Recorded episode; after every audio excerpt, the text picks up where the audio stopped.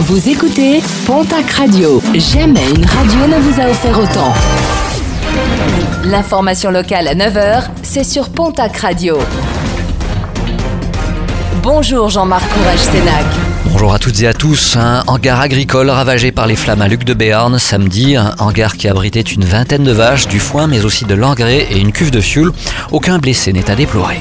Un grave accident de parapente vendredi à Akous, victime d'une forte rafale de vent. Un homme de 56 ans s'est écrasé au sol au niveau de l'aire de départ. Il a été évacué dans un état grave vers Pau. Petite frayeur hier sur l'A63 à Bayonne où un automobiliste a été signalé alors qu'il circulait à contresens. Afin d'éviter une collision, plusieurs bretelles d'entrée ont été temporairement fermées. Un peu plus de 200 manifestants à Pau, bilan du rassemblement des Gilets jaunes samedi, l'occasion de dénoncer les restrictions de manifestation. Et à Pau, justement, un individu interpellé le 16 mars en train de mettre le feu à des palmiers lors de la manifestation des Gilets jaunes a été identifié comme étant l'auteur de dégradation le 16 février sur le bâtiment du tribunal, un bâtiment dans lequel il sera d'ailleurs jugé. Ce sera le 29 mars prochain. Un rendez-vous pour l'emploi, ce sera ce mercredi à Pau. La mission locale organise la 13e édition de son forum Job d'été. Rendez-vous est donné par les Beaumont de 13h30 à 17h30. 670 offres d'emploi seront proposées, des offres qui s'adressent à toutes et tous.